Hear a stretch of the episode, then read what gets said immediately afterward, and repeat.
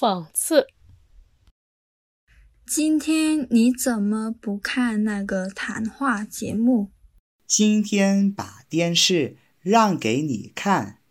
太阳今天从西边出来了吗？你被你爸爸影响了，现在开始讽刺人了。我是被你影响了。